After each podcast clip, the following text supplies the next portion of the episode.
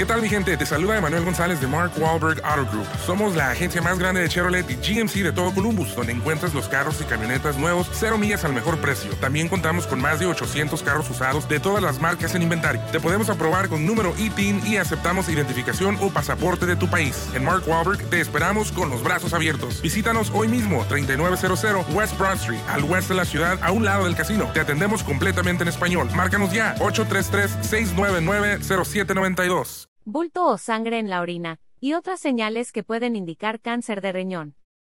Más 2. Más 3. Ver galería cada vez que no tomo suficiente agua. Mi madre me dice que eso dañará a mis riñones. En otros casos, la molestia se siente en la parte baja de la espalda.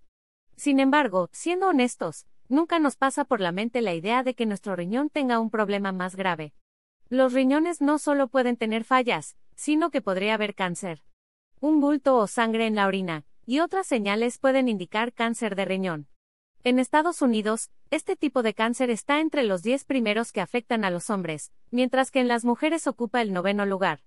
Por lo regular suele detectarse a partir de los 64 años de edad.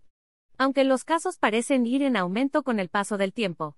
De 2015 a 2019 las muertes por cáncer de riñón disminuyeron 2,5% por año, y se estima que para el 2020 179.368 personas fallecerán por este tipo de cáncer a nivel mundial.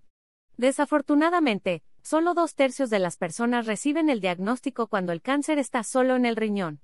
Si el cáncer ha invadido otros órganos o tejidos, la tasa de supervivencia a 5 años se reduce a 71%, mientras que será de 14% cuando se disemina, señala la American Society of Clinical Oncology. Michael J. Fox, Marty McFly, ha enfrentado el Parkinson desde los 29 años para saber más sobre el bulto o sangre en la orina, y otras señales que pueden indicar cáncer de riñón. Dale clic a la galería. Cuando se presenta el cáncer de riñón, por lo general no causa síntomas. Solo cuando existen grandes tumores, sí puede haber signos del problema. Por desgracia no se conoce qué origina este tipo de cáncer, aunque se le relaciona con el tabaco y la obesidad.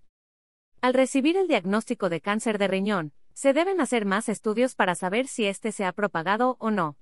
Para ese diagnóstico se divide en etapas, las cuales ayudan a determinar qué tan grave es el cáncer.